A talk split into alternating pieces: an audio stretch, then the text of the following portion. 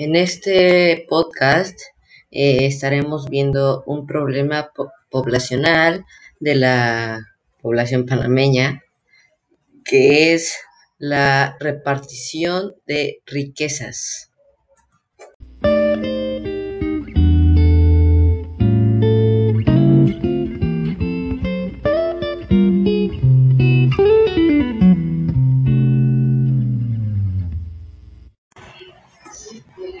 Comencemos.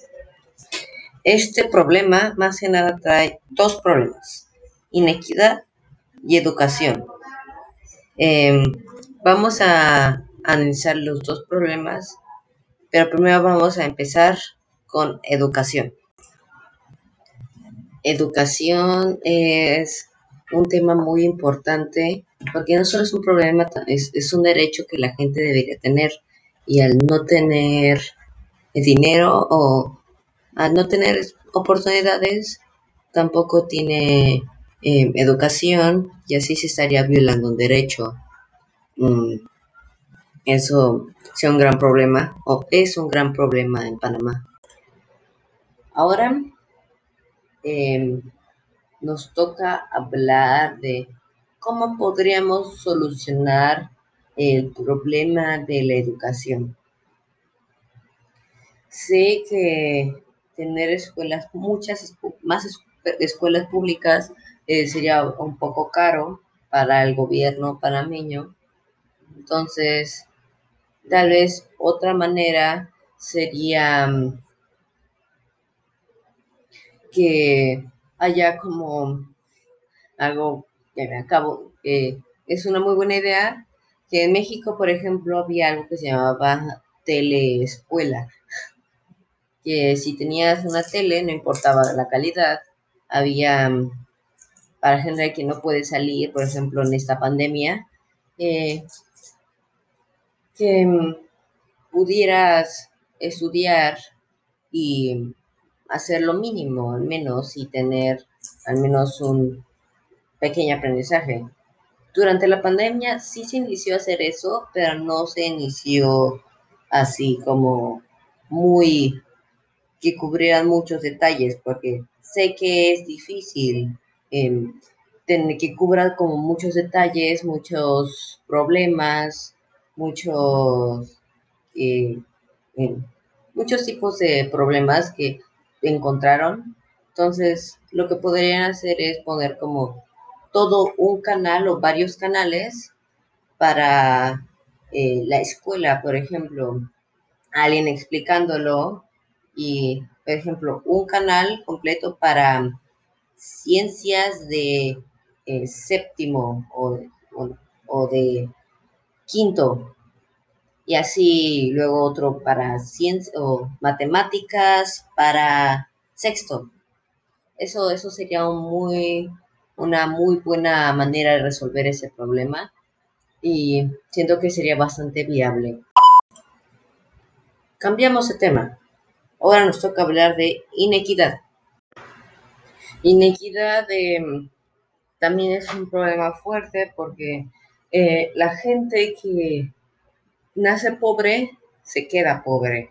La, la, gran mayoría de las veces, ¿no? Entonces, al quedarse pobre no va a tener oportunidades para darle a sus hijos o para sí mismo, para poder subir eh, o tener más dinero, tener más oportunidades, tener salud, educación, todo eso que, em, bueno, especialmente de educación, que es un derecho, que no se puede tener o es muy difícil conseguirlo si empiezas pobre en esta vida, que tendría que haber una manera de ayudar a esa gente, aunque ya haya maneras, una, maneras más eficientes, ¿no? Bueno, inequidad no solo es inequidad, como lo oyeron antes, eh, también nos lleva a otro problema que es salud. Salud em, también es un derecho que debería, que, que debería ser más accesible para la gente, pero eh, la salud panameña, eh, quien es gratis o la parte que es gratis no es la mejor y la que quieres, la que normalmente te ayuda más o ayuda más, ¿sí? Em, es cara y no es accesible para todos. Em, por ejemplo, la salud pública que no siempre, no, no es muy limpia siempre, em, no tiene buenas cosas, no, no siempre tiene lo mejor o al menos algo de calidad suficientemente buena. A veces tú terminas un poco más perjudicado y eso realmente es un problema grave porque la gente para poder sobrevivir en este mundo necesita eh, tener en cuenta su salud, no solo el dinero o, o el dinero, sí que es como lo más importante, pero se logró de alguna manera que si no tienes dinero, tampoco tienes salud. Entonces, tendría que haber algo al respecto con eso. Em, este no es una posible solución porque ya se está haciendo. Em, pero aquí voy a poner una entrevista que le hice a mi mamá para que nos explique eh, cómo ayuda a la población panameña en, salud y, un poco más de detalles. Eh, voy a hacerle una entrevista a mi mamá, que es médica, y, pero trabaja en Novartis. Ma, ¿a qué exactamente te dedicas?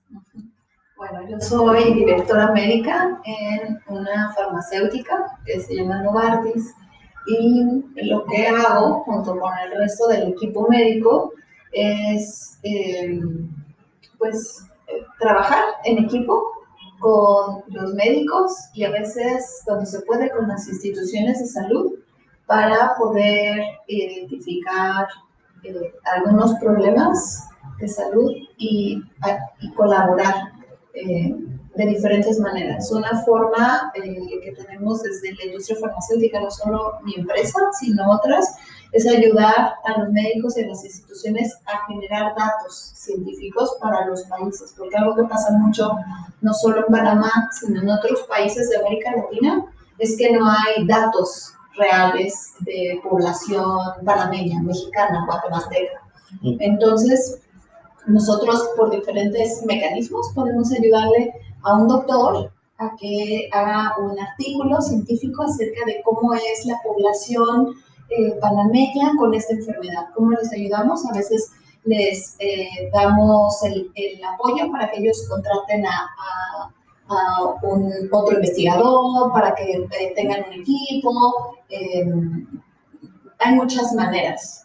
¿sí? Otra forma en la que ayudamos, por supuesto, tenemos productos para algunas enfermedades, entonces hacemos planes de entrenamiento como cursos para médicos, eh, para que sepan lo último, lo más actual de esa enfermedad, para que sea más fácil para ellos identificar a los pacientes y tratarlos. Y también para médicos que son generales, que no tienen especialidad, para que identifiquen esa enfermedad y se lo manden al especialista.